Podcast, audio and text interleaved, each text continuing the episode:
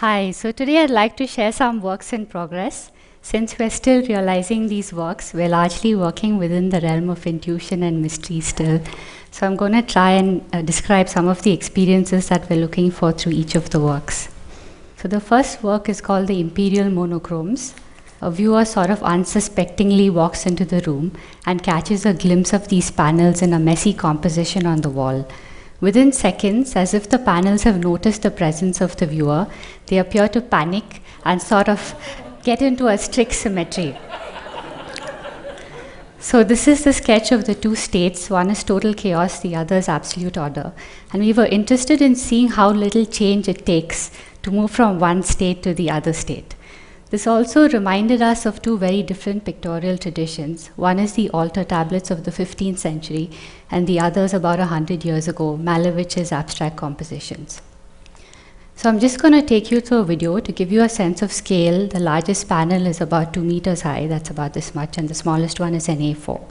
So viewer enters the space and they snap to attention. And after a while, if the viewer continues to remain in the space, the panels will sort of become immune to the presence of the viewer and become lax and autonomous again until they sort of sense a presence in the room or a movement when they will again snap to attention. so here it appears as if it's the viewer that's sort of instigating the sense of order among the panels, but it could also be the other way around. That the panels are so sort of stuck within their preconditioned behaviors that they sort of thrust the viewer with the role of a tyrant. So this brings me to a quieter, smaller work called Handheld.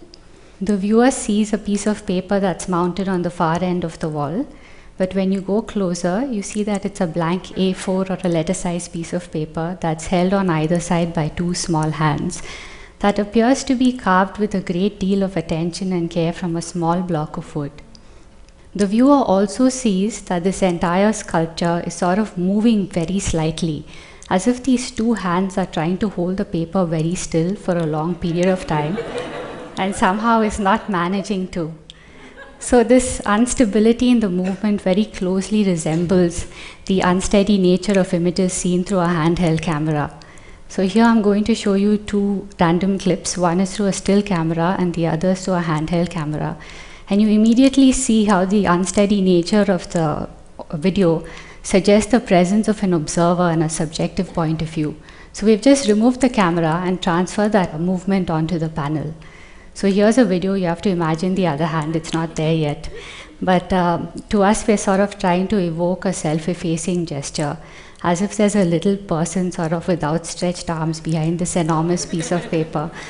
That's sort of lying considerable amount of strain to be at the service of the observer and present this piece of paper very delicately to the viewer in front of it.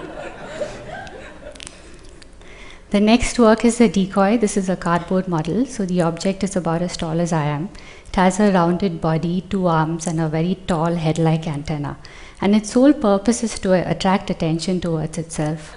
So when a viewer passes by, it sort of tilts from side to side and move its arms more and more frantically as the person gets closer. So here is the first test scenario. You see the two movements integrated, and the object seems to be employing its entire being in this expression of desperation. But the irony is that once it's got the person's attention, it's no longer interested and it looks for the next person whose attention to it. So, this is the final fabricated body of the decoy. It appears to be mass manufactured like it came out of a factory, like vacuum cleaners and washing machines. Because we are always working from a very personal space, we like how this consumer aesthetic sort of depersonalizes the object and gives us a bit of distance in its appearance, at least.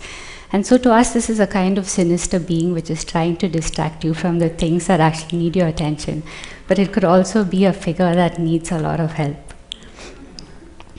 The next work is an object that's also kind of sound instrument in the shape of an amphitheater that's scaled to the size of an audience as perceived from somebody from the stage.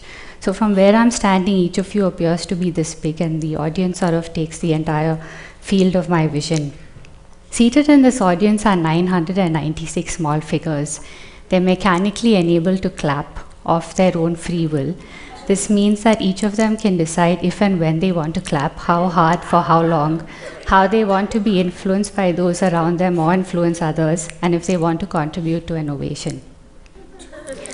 So, when the viewer steps in front of the audience, there will be a response. It could be a few claps or a strong applause, and then nothing happens until the viewer leaves the stage, and again the audience will respond. It could be anything from a few feeble claps from members in the audience, or it could be a very loud ovation.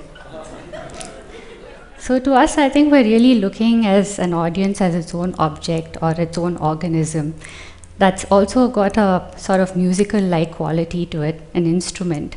So the viewer can play it by eliciting quite complex and varied nuanced musical or sound patterns, but cannot really provoke the audience into any particular kind of response. So there's a sense of judgment and capriciousness and uneasiness involved. It also has an alluring and trap like quality to it. So here if you see, we're quite excited about the image of the head splitting to form the two hands. so here's a small visual animation as if the as if the two sides of the brain are sort of clashing against each other to kind of make sense of this duality and the tension. And here is a prototype. So we can't wait to be engulfed by 996 of them. Okay, this is the last work. It's called the Frame Runners. It comes out of a, the idea of a window. This is an actual window in our studio. And as you can see, it's made up of three different thicknesses of wooden sections. So we use the same window vocabulary to construct our own frame or grid that's suspended in the room and that can be viewed from two sides. This grid is inhabited by a tribe of small figures. They're also made up of three different sizes as if to suggest a kind of perspective or landscape on the single plane. Each of these figures can also run backward and forward in the track and hide behind two adjacent tracks. So, in contrast to this very tight grid, we wanted to give these figures a very comical and slapstick like quality, like as if a puppeteer has taken them and physically animated them down the path. So, we like the idea of these figures sort of skipping along like they're oblivious and carefree and happy go lucky and content until they sort of sense a movement from the viewer and they will hide behind the fastest wall. So, to us, this work also presents its own contradiction. These figures are sort of entrapped within this very strong grid, which is like a prison but also a fortress because it allows them to be oblivious and naive and carefree and quite sort of oblivious of the external world. So, all these real life qualities that I talk about are sort of translated to a very specific technical configuration. And we were very lucky to collaborate with ETH Zurich to develop the first prototype. So, you see, they extracted the motion curves from our animations and created a vehicle that integrated the head bobbing movement and the back and forth movement. So, it's really quite small. You can see it can like fit into the palm of my hand. So, imagine our excitement when we saw it really working in the studio. Well, here it is.